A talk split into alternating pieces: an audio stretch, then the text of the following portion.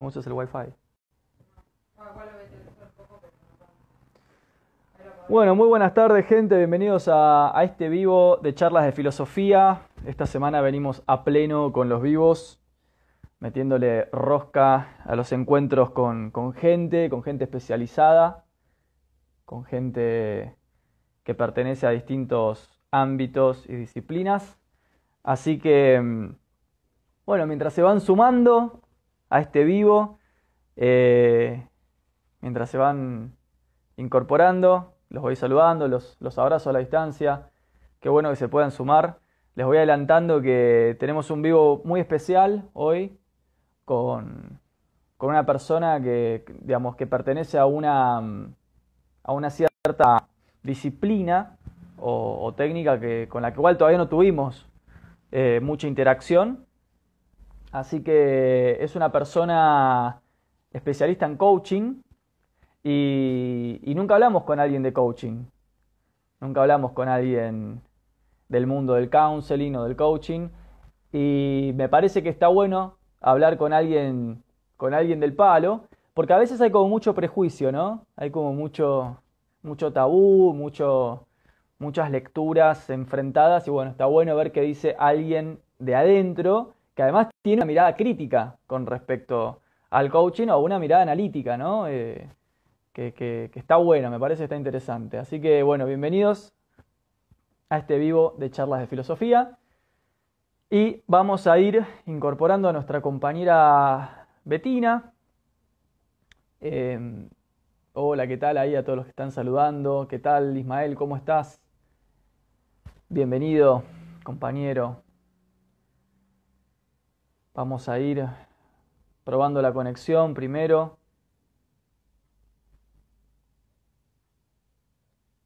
Está un poco, un poco fiero el clima acá en Bariloche, así que eh, puede ser que ande un poquito ahí la guía de la cuestión. Acá Ismael dice, te veo más a ti que a mi novia, va a estar celosa de la filosofía. bueno, eso está bueno en algún punto, ¿no? Es como... Eh, es muy metafórico, es una gran metáfora. Acá Filosofía del Sur saluda, Aleja Cortés, Fabio saludan también. Hola eh, a todos, bienvenidos, bienvenidas a, este nuevo vivo charla de filosofía.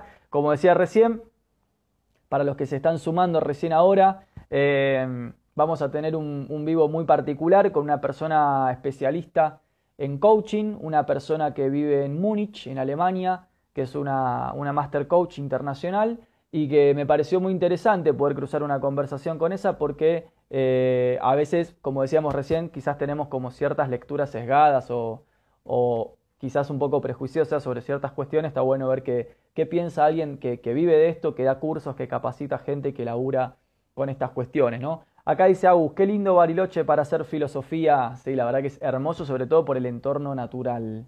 Así que sí. Acá Frutilis dice, manejando por Bustillo. No, bueno, no podés manejar y ver el vivo, che.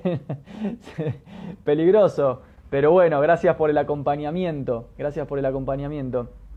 Ahí Matías Mati saluda. Y bueno, vamos a ir eh, invitando a, o incorporando a nuestra invitada. Eh, colega, un abrazo, dice Filosofía del Sur. Un abrazo para vos enorme. Gracias por sumarte y por participar. Vamos a ver si podemos sumar. Por una cuestión, a ver, por más o menos lo que pasa siempre. La verdad que en Bariloche la señal es medio mala, con lo cual ya tenemos una, una, cierta dificultad en, el lag de la comunicación por el mismo wifi de los servicios de Bariloche, sobre todo porque el clima está medio feo y aparte nuestra invitada está en Alemania, con lo cual vamos a tener un, un, poquito de lag, así que por una cuestión de economía nada más la conversación, quizás yo en un rato desactivo los comentarios y los abrimos al final como hacemos siempre para que ustedes hagan comentarios, ¿sí? Vamos a sumar a nuestra compañera Betina.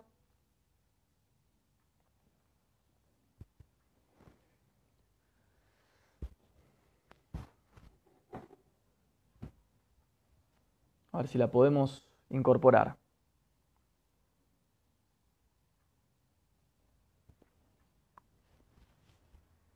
Vamos a ponerlo los lentes, los lentes de la seriedad. Viste, los lentes son importantes. El lente es como, uh, ¿no? Va a decir algo importante. pura fachada, gente, pura fachada.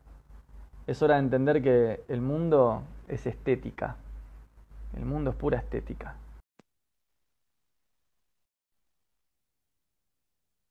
Ahí la estamos invitando a Betina.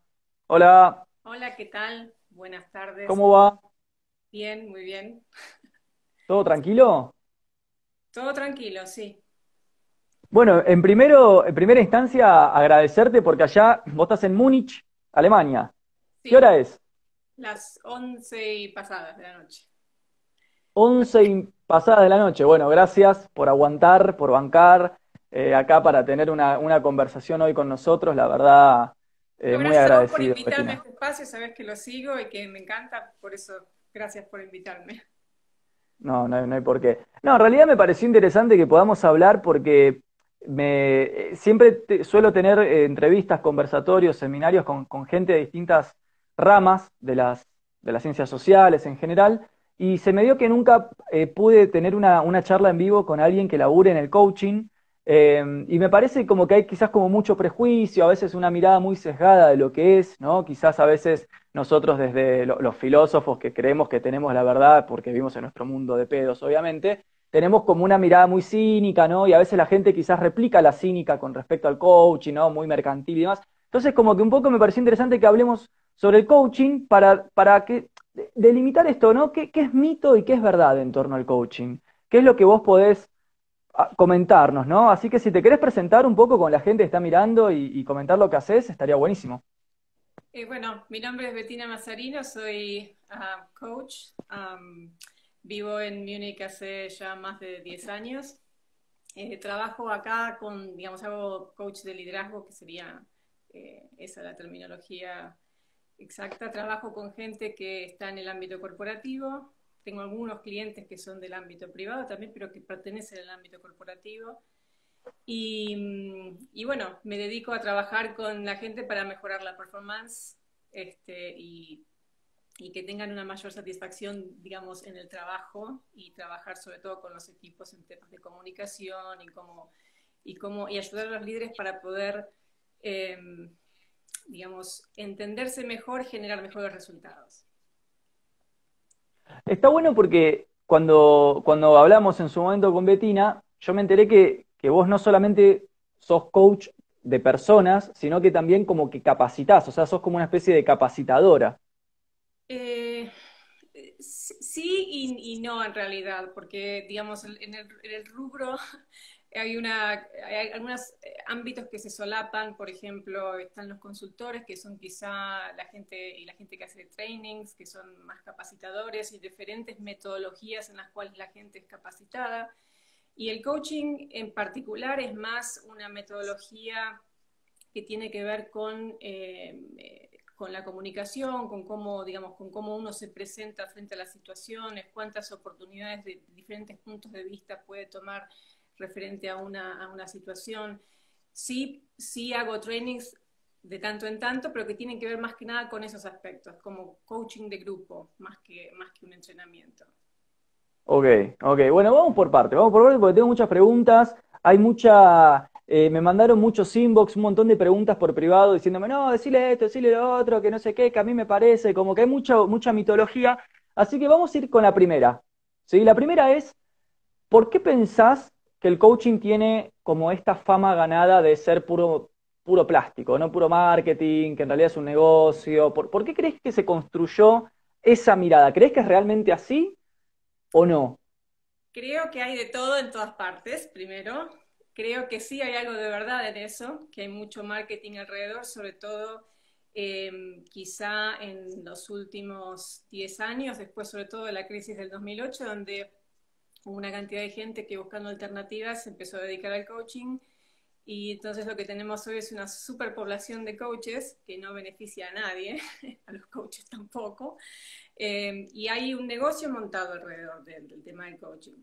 Es, eh, es, verdad, hay una proliferación de, escuelas de coaching, de lugares donde te, teóricamente te entrenan en cursos que son de tres semanas online, digamos, yo la verdad que a mí me personalmente me, pone un poco loca eso, este, porque eso no colabora con la profesión, digamos, la profesión ya es algo que eh, quizá no, digamos que no, que que no tiene una rigurosidad académica, tampoco la necesita ni la busca, ¿no? Pero esto tampoco ayuda, este marketing y toda esta cuestión alrededor de los coaches, este, tampoco ayuda a que la profesión, digamos, eh, limpie su buen nombre, por decirlo de alguna manera.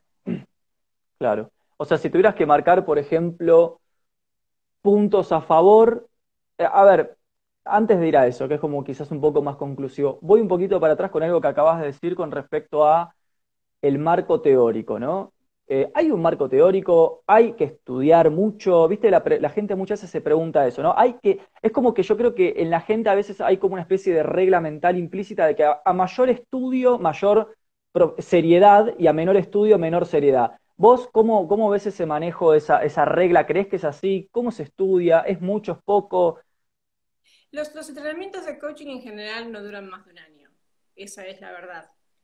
Eh, lo cierto es que para poder ser un coach y para poder llegar a una situación donde hay certificaciones y demás y toda una, una, una parafernalia que está montada alrededor de, digamos, de cómo tiene que ser un coach para que te contrate una empresa, hay muchas horas de, entrenamiento con la gente que uno tiene que cumplir, este, sesiones que están grabadas y monitorizadas por otros coaches que son master coaches. Eh, y digamos, y exámenes que tenés que dar y sobre todo la capacitación permanente, que es una cosa que te obliga a estar capacitándote permanentemente. Ahora, ¿en qué te capacitas?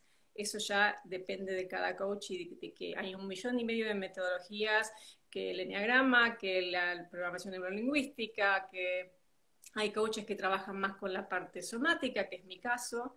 Este, yo vengo del, del background de, de la visual, de, canto, de teatro, fui productora de cine muchos años también, con lo cual, digamos, uno aporta desde los lugares de, los cuales tiene experiencia. Creo que sí que hay que estudiar y creo que se merece eh, más profundidad, que no hay, todavía no hay suficiente profundidad.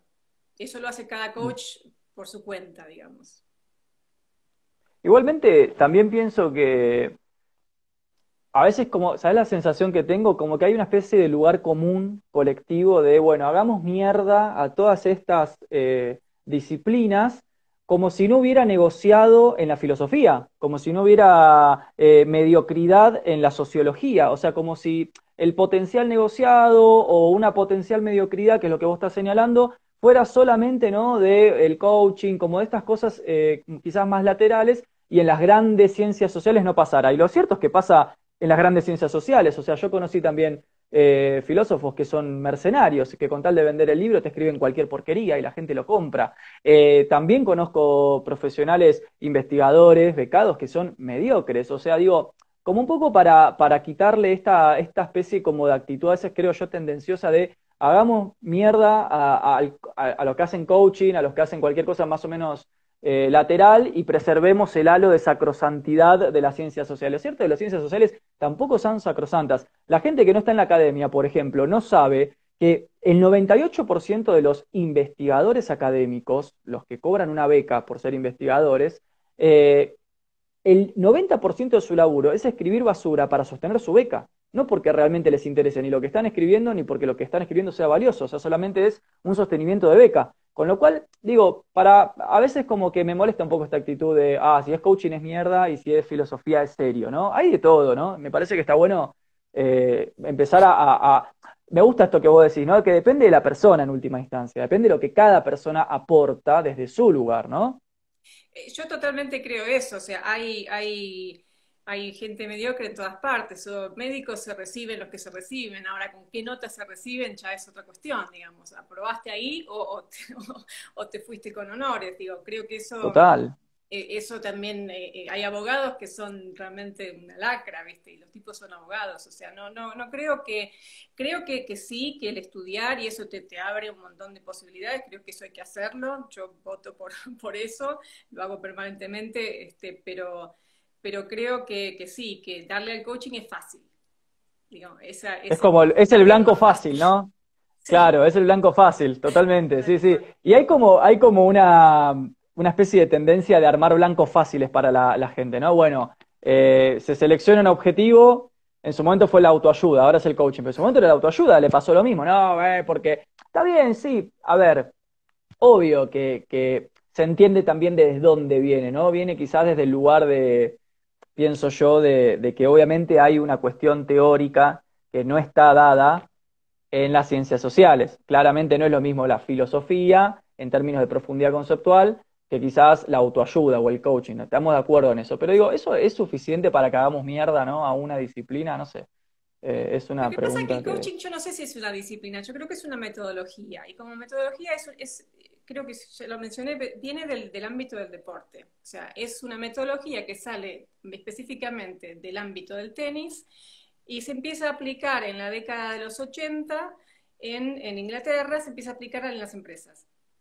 ¿Por qué mm. da resultado? Porque la verdad es que, que, que, el primer, digamos, esquema, modelo de coaching que existe se llama GROW, que significa uh -huh. goal, objetivo, este, realidad, Voy a mover la obstáculos, eh, um, ¿cómo se llama? Obstáculos, opciones, eh, uh -huh. y la L es por um, moving forward, right? o sea, es la W es por way forward, o sea, ir hacia adelante claro. sorteando los objetivos. Y en realidad eh, así empieza. Es una cuestión netamente transaccional, no, es una cuestión para mejorar la performance de las personas en las empresas y, y, eso, es lo que, y eso es todo lo que es.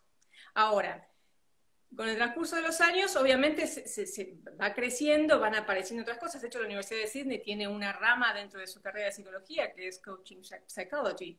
O sea, y es más este, relacionado con eh, de las terapias, eh, no sé si se llaman terapias cognitivas, pero es behavioral therapy, so, digamos como terapias del comportamiento. Eh, entonces, digo, empieza, empieza, a crecer y empiezan a aparecer muchas cosas, y creo como con todo, como toda nueva profesión hasta que se estabiliza en algún lugar donde vos decís, bueno, mira, es desde acá, desde acá hacemos pie, esto es lo que conceptualmente vamos a llamar coaching, y esta es la rigurosidad que le vamos a aplicar, y entonces nos podemos mover. Yo creo personalmente que el coaching no busca tener la rigurosidad académica, no creo que la necesite, porque también creo que hay muchas otras cosas que tienen que ver con, eh, por ejemplo, la danza, el arte, que están incluidas dentro del coaching, y cre creo que la cuestión, digamos, cognitiva, digamos, de la rigurosidad académica, de, la, de los marcos conceptuales, del pensar, solo eh, le quitarían. Acá dice, por ejemplo, Indicize, dice, acá en Chile igual, en psicología tenemos un ramo de coaching ontológico, todavía no sé de qué va, pero bueno, como que parece que en Chile eh, Lo que está vertiente. Chile, Chile, es el, el centro de, el, el, coaching ontológico surge, digamos, con Julio Laya, que es un chileno, de hecho, que después se, se mudó después de la, del golpe de Allende, se, se mudó primero a Argentina y después cuando fue el golpe en la Argentina se fue para Estados Unidos. Y él es el fundador de Newfield Network, que es, digamos, los que hacen coaching ontológico. Y tienen una mirada un poco más filosófica, o sea, más transformacional, menos transaccional, de alguna manera. Por uh -huh. eso Chile es tan fuerte y son muy fuertes allá. Es probable que, que, que, que sea por eso. O sea, el, el, el, coaching que hacen ellos está muy ligado a, a, un, a un montón de una rama de que es lo que se llama la Escuela de Santiago, un montón de exiliados que se fueron en su momento Maturana, este, Rafael Echeverría, Fernando Flores, digamos que son todas personas, que es, eh, Francisco Varela, que se han dedicado a la, a la, investigación en psicología, en filosofía, y bueno, y eso es lo que agrupan para llamar coaching ontológico. Bien, entiendo. Una pregunta, tengo una pregunta enquistadísima, que es la siguiente es re burro lo que voy a preguntar, ¿eh? es claramente esto porque no, no claramente no, no, tengo idea de ni conocimientos sobre el coaching ni demás, entonces te pregunto. Digamos, ¿hay algo así que como un coaching no ontológico? Porque yo siempre que leo o veo o escucho es coaching ontológico, coaching ontológico. ¿Qué, ¿Hay alguno que no sea ontológico? Eh, bueno, sí, los que hacen eh, NLP, que es en eh, programación neurolingüística, por ejemplo, no es un coaching ontológico, es un coaching más orientado a resultados. Esto que te digo de la metodología Grow también es un coaching más, se llama, o es transformacional, que es de la rama de lo ontológico, o es transaccional, que es, es eh, ¿no? querés esto, tenés este obstáculo, sortea el obstáculo, conseguir el resultado. Y hasta ahí.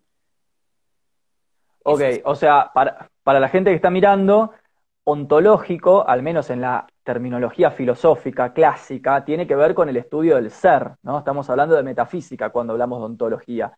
Eh, ¿Es esa misma lectura la que toma el coaching, eh, Betina, como un trabajo sobre el ser?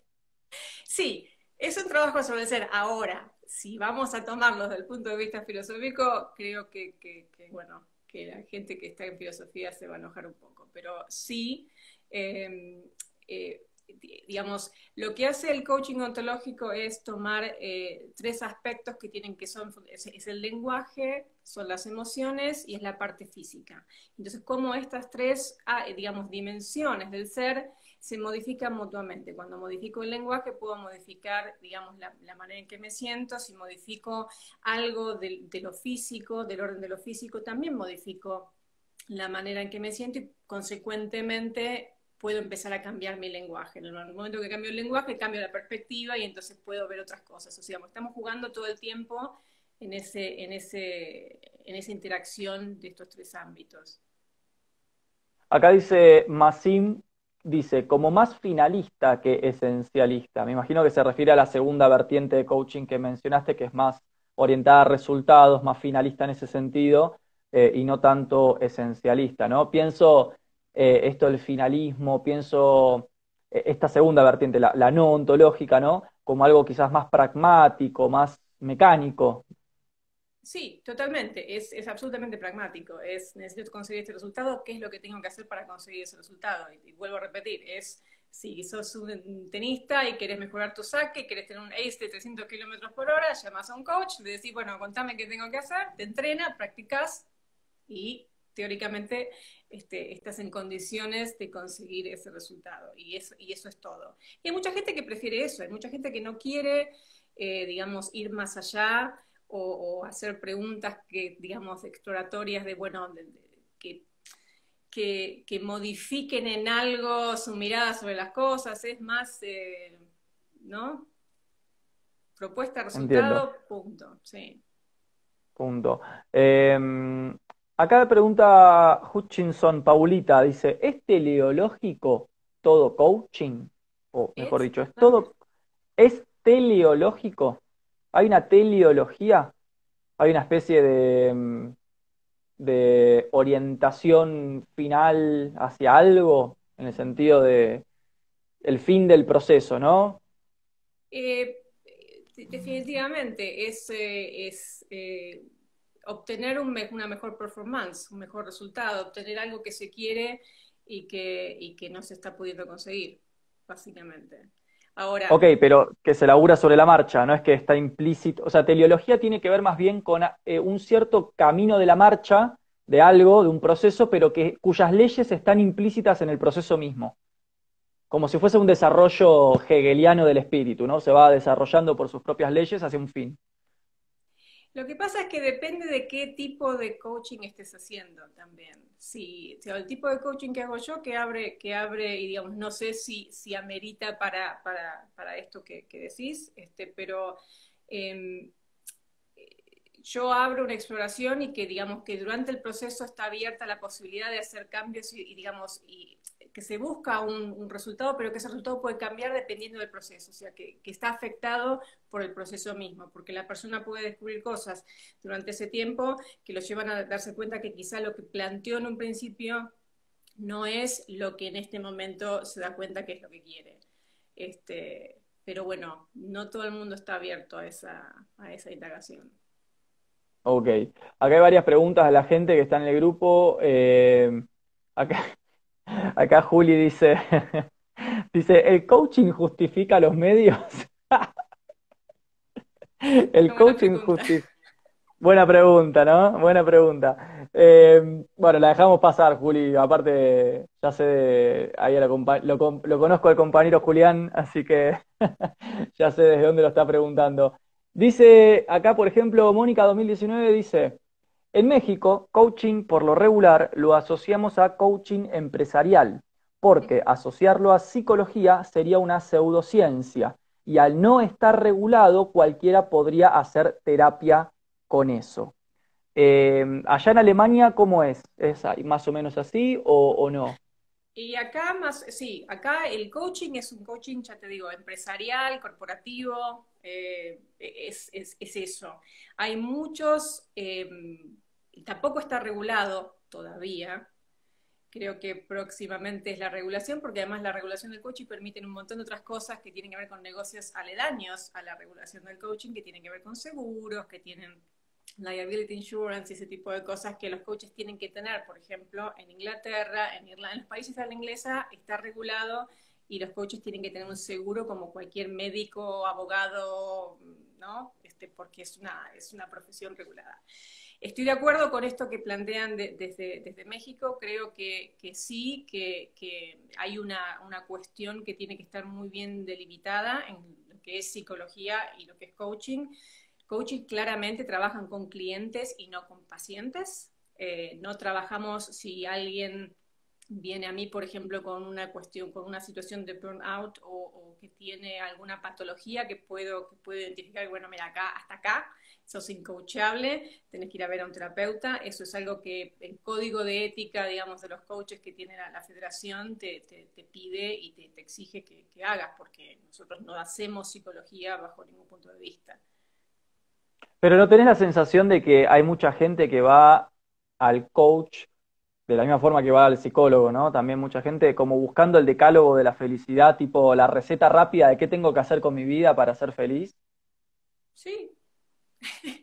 O sea, ¿tenés esa sensación? Creo que la gente está buscando eh, formas de pasarla mejor, básicamente. Eh... ¿Cuáles son los problemas típicos que te... Cuál, ¿Cuál, es la pregunta que te hace un cliente típico un martes a la tarde en tu, en tu lugar de trabajo? Digamos, ¿qué, ¿Cuál es una pregunta de, para el coach? típica? Eh, bueno, dependiendo de quién sea, del género y dependiendo de si es hombre, mujer, digamos, cambian un poco las cuestiones, pero tienen que ver con poder decir lo que se piensa, poder decir que no a cosas que no se quieren, poder poner límites en ese, y, uh -huh. y, sentir quizá eh, confianza en, digamos, en que, bueno, en que uno puede ir, decir y, y digamos, y que no tiene que, estar haciendo sintiéndose hueco por dentro, básicamente.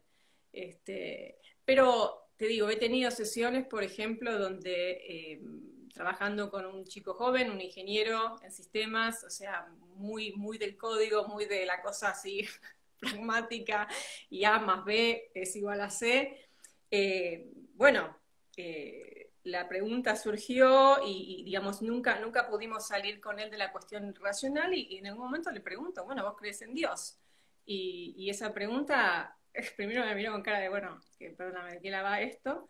Eh, pero eso abrió la posibilidad de que él pensara en otras cuestiones que tienen que ver con la intuición, que tienen que ver con otras cosas que le pasan, que, digamos, le permitió entrar por ahí. Pero, este, sí, a veces, a veces este, las preguntas son básica, básicamente siempre las mismas. Tengo problemas de relación con la gente, la comunicación. Este, Tomar decisiones tomar decisiones. Básic sí, básicamente el tomar decisiones es cuando, sí, este, necesitan como tener un, un, sounding board, ¿no? O sea, un alguien con quien eh, discutir, un par con quien discutir, bueno, cuáles son todas las opciones que tengo y que les muestre también como un observador externo, simplemente, mira, estás mirando A y B, pero también tenés C, D, E, tenés todas estas, o sea, ¿cuál quieres elegir?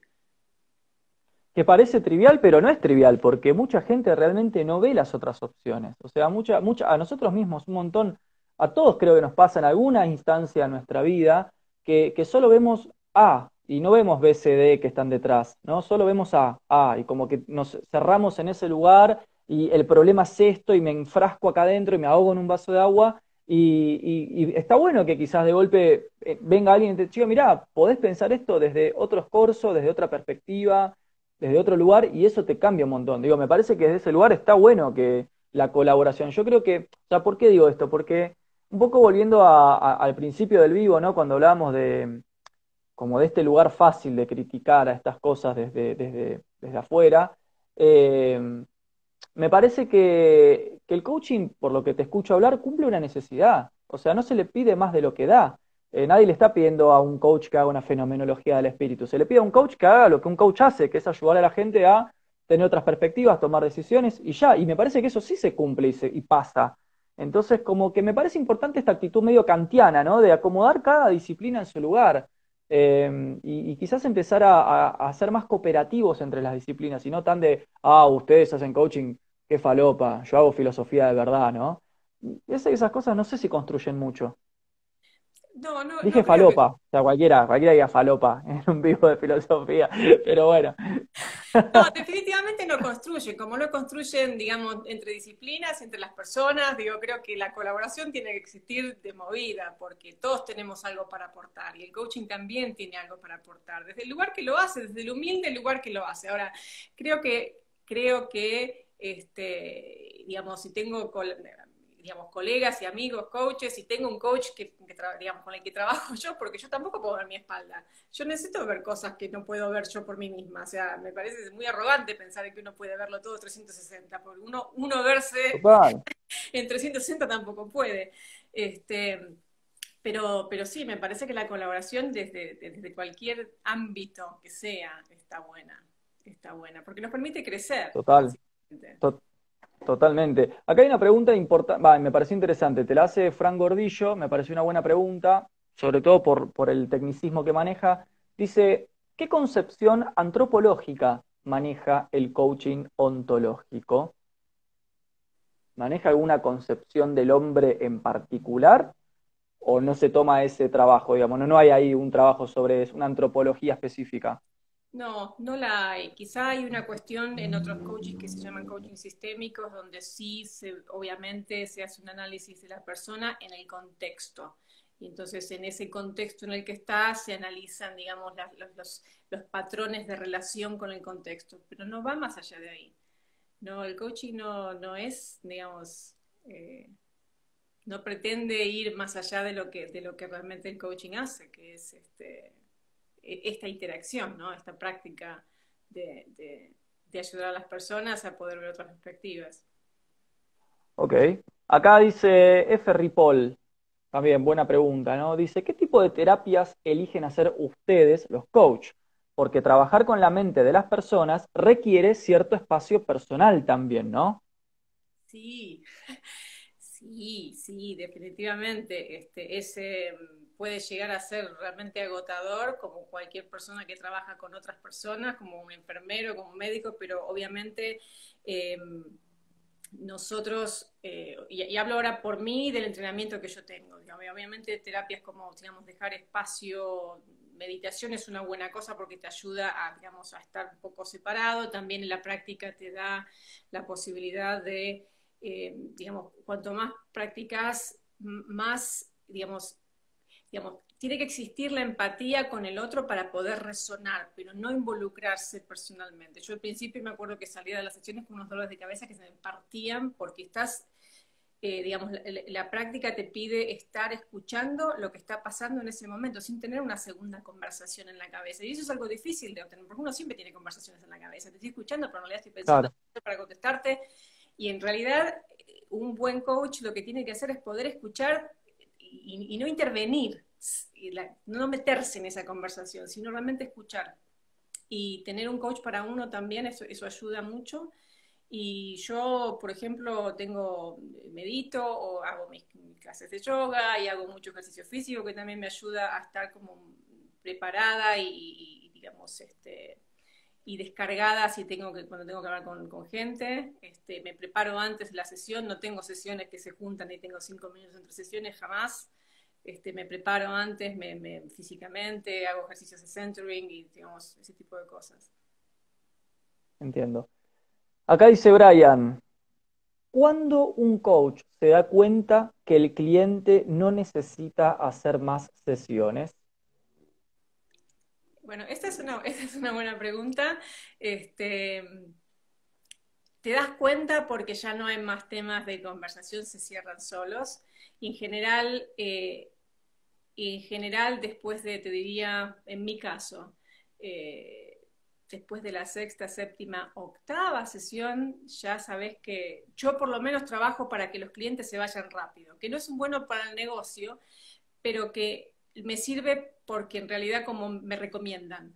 Entonces, de alguna manera eh, es, bueno para mí porque me trae más gente, pero, pero sí, este, se, termina. Es como la terapia. Yo he, hecho terapia en Buenos Aires durante muchísimos, muchísimos años. He tenido terapeutas profesionales, buenos terapeutas que te dejan ir y profesionales que no te dejan ir y que te persiguen inclusive para que sigas. Es como el mecánico cuando llevas el auto, viste, te arregla una cosa y te rompe otra para que sigas llevando el auto.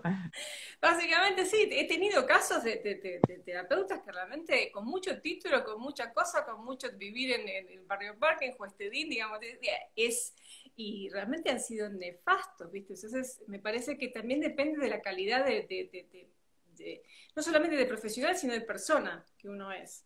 De realmente poner en primer lugar el, a quién tenés delante. El sujeto, el sujeto y, aparte esto que decís vos, ¿no? Que, que me hace reflexionar que quizás lo que importa es más escuchar que decir en el coaching. Totalmente, totalmente. El, coach está, o por lo menos el coaching que, yo hago es eh, esto que es dentro de lo que sería coaching eh, transformacional, es, acerca de escuchar y poder preguntar.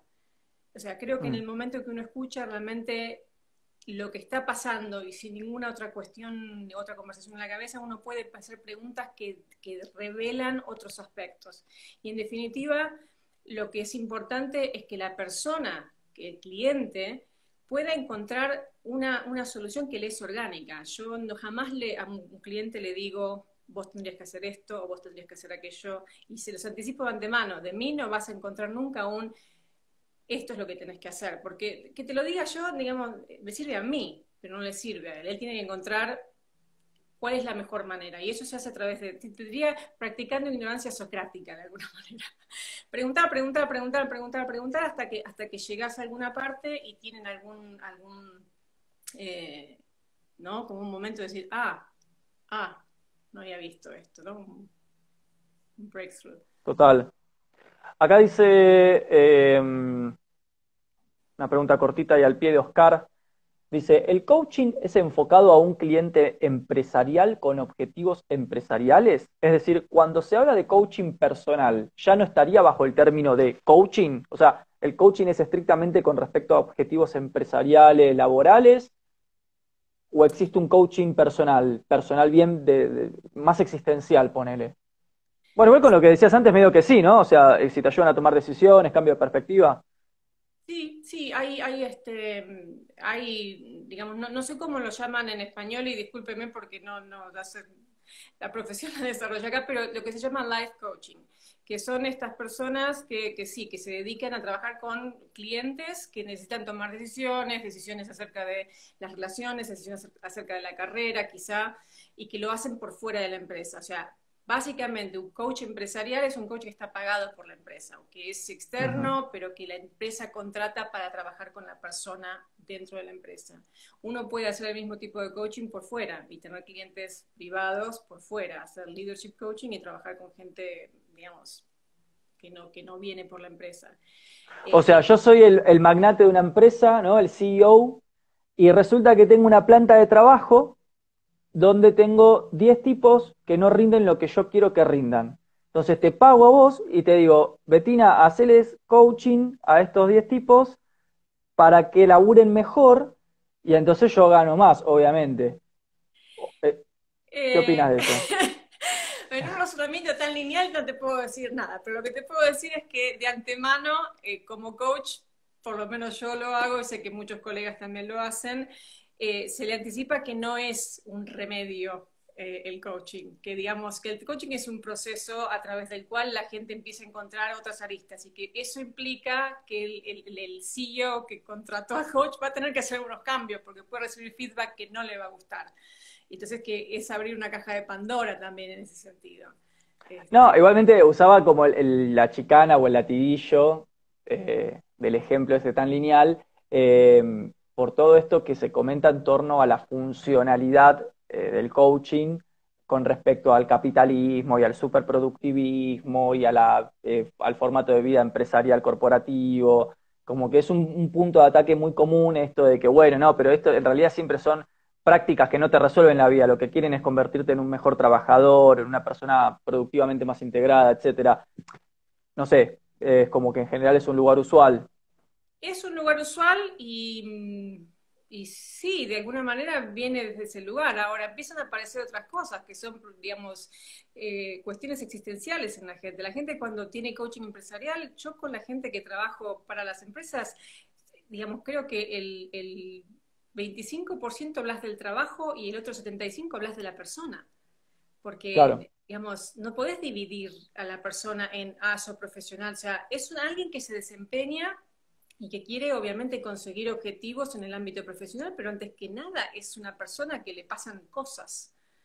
Eh, y todo tiene que ver con cómo esta persona encara las cosas, las situaciones en la vida en general. Entiendo, entiendo.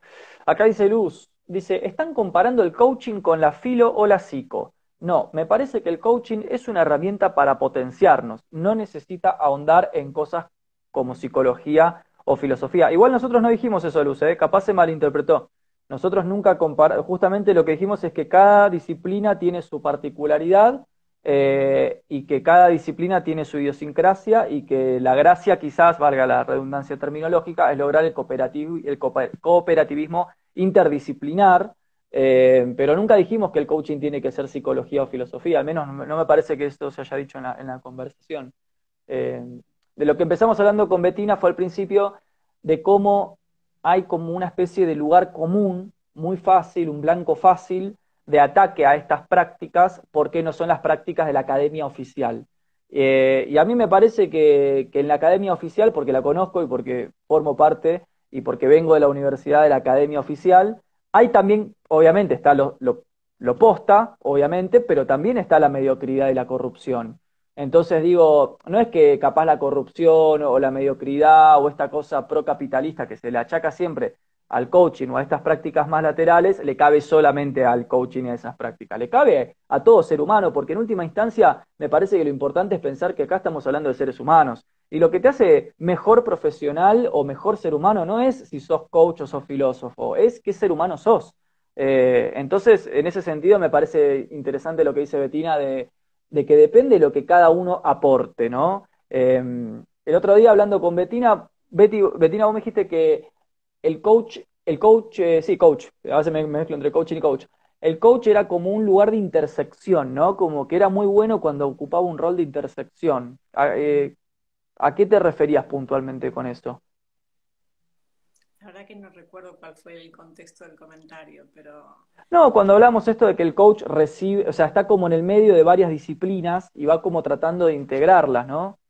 No, lo que, lo que dije, eh, no, más que estar en el medio de, muchas disciplinas, yo creo que un buen coach es un buen conector también. Ah, conector, ahí está. Es un buen conector eh, que, tiene que, que tiene que leer y aprender de muchas, de muchas diferentes disciplinas, pero no en profundidad, porque, digamos, es, eh, primero que es imposible, pero eh, informarse sobre muchas, eh, muchos aspectos distintos, porque creo que en un buen coach es, aquel que puede, digamos, conectar como los puntos, ¿no? O sea, porque las personas estamos atravesadas por un montón de aspectos. Entonces, tiene que leer ciencia, tiene que leer psicología, tiene que leer sobre neurociencia también, leer filosofía, eh, leer me refiero a aprender, ¿no? O sea, pero, pero no, no necesita ir a hacer digamos, en profundidad a estudiar la carrera de filosofía o la carrera de psicología. Creo que, que, que sí es una, es una cuestión de formación permanente sobre muchas disciplinas.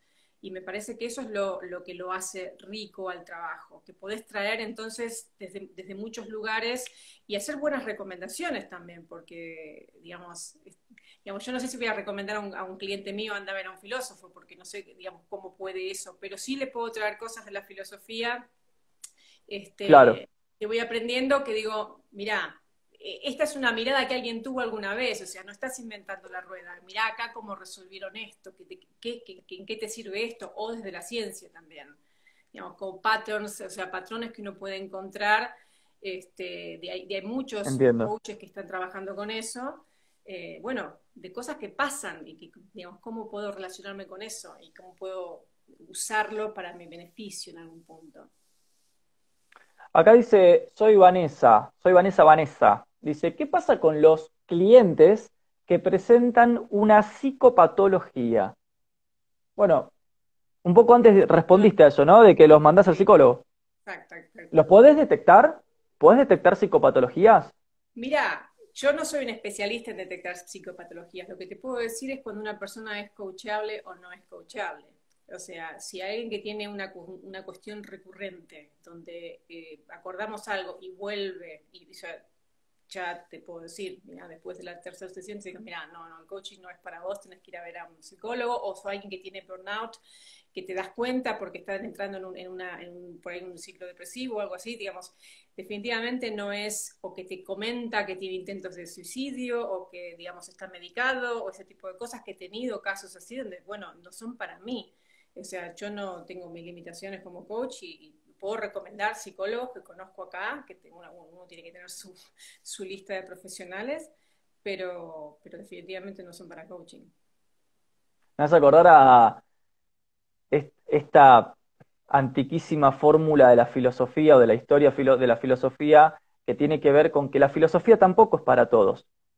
Cuando Sócrates dice que la filosofía es solamente para las personas que no son necias, cuando en Sócrates, sobre todo en el Sócrates platónico, aparece la figura del necio, eh, y Sócrates dice que ante los necios él no puede hacer nada, y es Sócrates, porque parecería ser que hay algo en la disposición del sujeto, del individuo, para recepcionar o no la práctica filosófica o la práctica del coaching o, o, la práctica psicológica incluso, ¿no? O sea, como que Nietzsche también lo dice, dice, mi filosofía es solamente para los que saben escuchar, ¿no? Como si hubiera algo que tiene que ver con, el libre albedrío último del individuo para aceptar o no eh, cierta ayuda. Eso es muy interesante. A mí como, como, eh, como una persona del palo de la filosofía me parece re interesante porque en última instancia refleja nuestra condición inherente, inherentemente humana de tener un libre albedrío tan potente y tan infinito que incluso gracias a nuestro libre albedrío podemos elegir no ser ayudados. Hay una frase de San Agustín, San Agustín dice, el libre, no, San Agustín no, creo que dice San Anselmo. Dice, el libre albedrío es aquello ante lo cual el mismo Dios se prosterna. Como que incluso hasta vos podés elegir condenarte si querés, ¿no? Y eso me parece tremendo en términos existencialistas. ¿Cuánta gente no se deja ayudar? Hay una, hay una epidemia, digamos, y, y en términos de coaching es es exactamente eso. O sea, lo que tenemos claro es que uno no puede ayudar a alguien que no quiere ser ayudado. Este, no, no hay forma. No, no. Es, depende de la persona, es una decisión de la persona. Cuando la persona, por eso en coaching, digamos, se habla de clientes y se habla de que las personas eh, son creativas, son completas y, um, y tienen recursos, básicamente. O sea, no están rotas. Nosotros asumimos que no están rotas, que están enteras, que, están, digamos, que tienen todo lo que tienen que tener para funcionar. Lo solamente no, no han leído el manual completo, digamos, de alguna manera. Este, pero, pero bueno, si no quieren, no hay forma. Entiendo. Acá hay, varias preguntas del público. Eh, de toda la gente está conectada, comentando un montón de preguntas. Perdón, voy agarrando medio random porque no me da el tiempo, son un montón. Me encanta que participen pero perdón si no llego a leer todas. Eh, por ejemplo, acá solo, solo puso una, una frase, no es una pregunta, es una frase, pero que a mí me genera una pregunta. Él pone, solo Deli pone, es motivación, puntos suspensivos. ¿Vos reducirías el coaching a motivación o hay algo más que motivación? No, motivación es una parte quizá, pero no, y hay que distinguir acá una cosa importante. Hay mucho dando vuelta que se hace llamar coach y que en realidad son oradores motivacionales, o sea, lo que en inglés se dice motivational speaker, que no es coaching. No sé quiénes son los representantes en habla hispana, pero está gente como este Tony Robbins y demás que se hacen llamar, no son coaches, son otra cosa. O sea, la motivación existe en el coaching en tanto uno, digamos, el trabajo es mover hacia una persona que está en un, digamos, en un estado emocional de resignación hacia la motivación, pero, pero a través de esto que te digo, de, preguntas, de cuestionamientos, de, diferentes aspectos, para que ellos encuentren cuál es la motivación. Yo no, no estoy así arengando para que se motiven. No. O sea, podemos decir que el coaching es, es motivación, pero acompañada de método, de metodología, de técnica, digamos. No es solamente motivarte a que vos podés, go for it, sé tu propio jefe, etcétera. no, digamos, yo la verdad es que no, no, eso no es por lo menos el tipo de coaching que yo hago y que mis colegas hacen, eso no, no.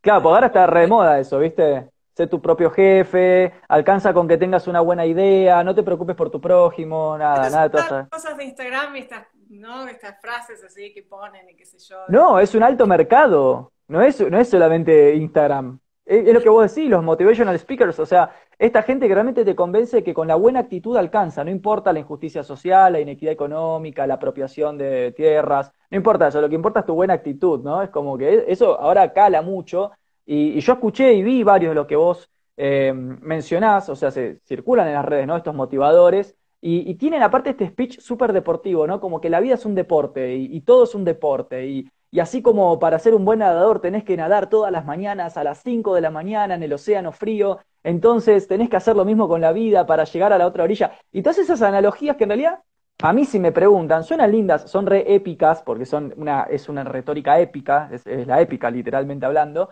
eh, pero para mí es mucha estética, es pura estética, es jugar con un ideario, con imágenes de la gente pero para nada tiene algo que ver con, me parece a mí, con una estructura real de la vida en ese sentido. La vida no es un partido de, fútbol americano, ¿no? Que uno, viste, como que está re de moda.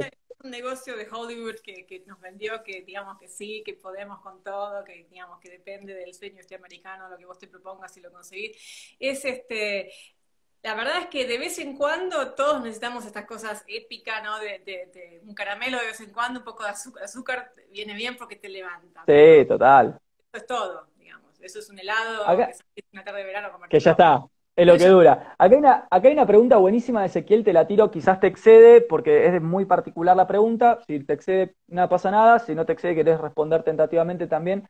Dice, ¿cómo sería una traslación al ámbito educativo del coaching? Por eso a veces es un campo más amplio, ya hablar del campo educativo tiene sus propias esencias, pero capaz si tenés alguna opinión como para responder, si se te ocurre. Eh, Mira, eh, digamos, sí, tengo mis propias ideas, digamos, yo no soy un especialista en el campo de la educación, pero creo que hay cuestiones como el, saber escuchar y en esta cuestión de poder tener pares, digamos, en la educación y, digamos, y hacer más preguntas, más que imponer, digamos, al, al, los estudiantes, a los chicos, sobre todo lo veo en el tema de, los chicos, ¿no? De dejarlos este, indagar y explorar más, me parece que eso, eso es, algo, es algo positivo, porque después de todo el coaching bien hecho, digamos, es una indagación. Este, claro. Y en ese sentido me parece que sí, que es súper, súper aplicable. Yo no estoy de acuerdo con los, digamos, métodos educativos eh, de las escuelas en general. Acá en Alemania hay, mucha, hay muchas, digamos, por ejemplo, escuelas que no tienen grados, donde los chicos van y dependiendo de su, de su, de su curiosidad y de, su, de su motivación, van y estudian una cosa o la otra. Al final todos estudian lo que tienen que estudiar al final del, digamos, de los años que tienen que cursar, pero lo hacen de manera orgánica. Y me parece que eso es piola. Acá dice, soy Vanessa Vanessa, dice, uy, tira una picante, está buena, ¿eh? dice, los psicólogos pagan un seguro de mala praxis. ¿Los coach? Los coach, como dije antes, dependiendo de en qué país, como son, como no están regulados en todos lados, este, digamos, no se nos exige. Pero yo, por ejemplo, trabajo con una consultora en Londres y yo tengo que pagar un, seguro porque estoy trabajando con Londres que sí, donde sí está regulado y, ah, bien. y es el seguro de mala praxis, sí. Bien, bien, bien. Bueno, Bien, eso está bueno, está bueno. Me parece que un poco de responsabilidad sobre la, persona está, está bien.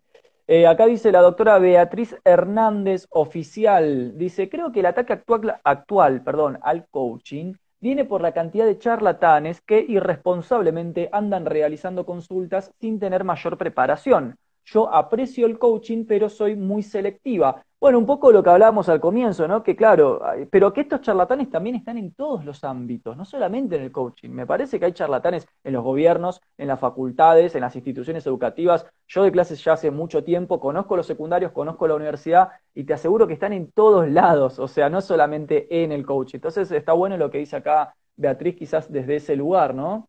Em, sí, de acuerdo, hay un montón de charlatanes en todas partes, o sea, se ven, más en el tema del coaching, digamos, quizás, son más visibles, pero, pero sí estoy de acuerdo con ella. Total. Acá dice eh, San Pietro Darío, dice, ¿puede prevalecer un coaching que convierta las pasiones alegres en potencialidades para convertir a la sociedad en algo más humanista, ambientalista y no tan productivo capitalista? O sea, vamos a redondear la pregunta. ¿Podemos poner coach al servicio de una eh, transformación humanitaria con otros códigos y coordenadas que no sean estrictamente eh, la producción, el empresariado, la vida activa, etcétera? Yo creo pensás que, no? Yo creo que sí. Yo, eh, de hecho, mis cuestiones con el coaching eh, que hemos conversado en, alguna, en un momento tienen que ver con que mi orientación es esa. Eh, digamos, yo, eh, todos queremos cambiar el mundo de alguna manera, a mí, yo lo hago de una persona por vez y tratando de, incluir cosas que, el sistema capitalista no te lo permite.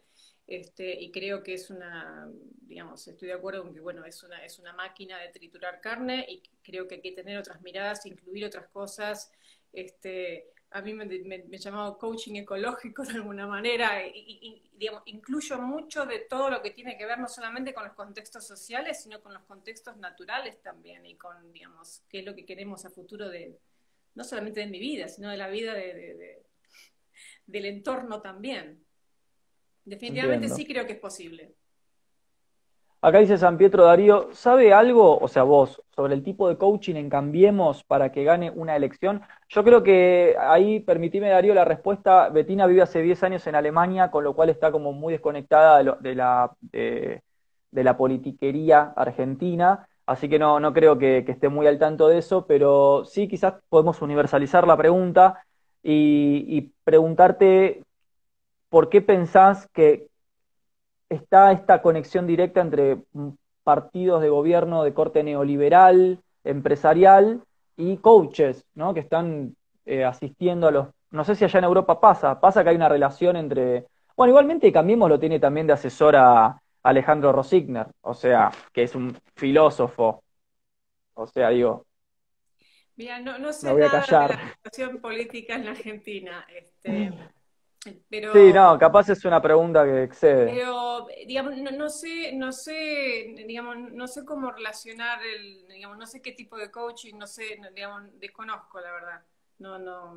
Y acá en Europa, obviamente, tienen coaches, pero como te digo, hay tantos coaches de todo tipo, tienen coaches de, para, para hablar en público, tienen coaches para, digamos, para manejarse, pero como cualquier político en cualquier parte del mundo que tiene sus trainers, ¿no? Bueno, hay, preguntas encontradas en el grupo, eh, hay de todo un poco, se nota que hay como posicionamiento, está buenísimo, me parece excelente. Por ejemplo, alguien pregunta, ¿el coach impulsa la meritocracia? Después, por ejemplo, Lucas dice, tiene más bien el coach una estructura piramidal, como sus negocios. Abajo Lili dice, esto es jugar con la gente irresponsablemente. Después abajo pone solo Deli, te da la sensación de haber estado dormido y ellos te despiertan. Ellos los coaches, ¿no?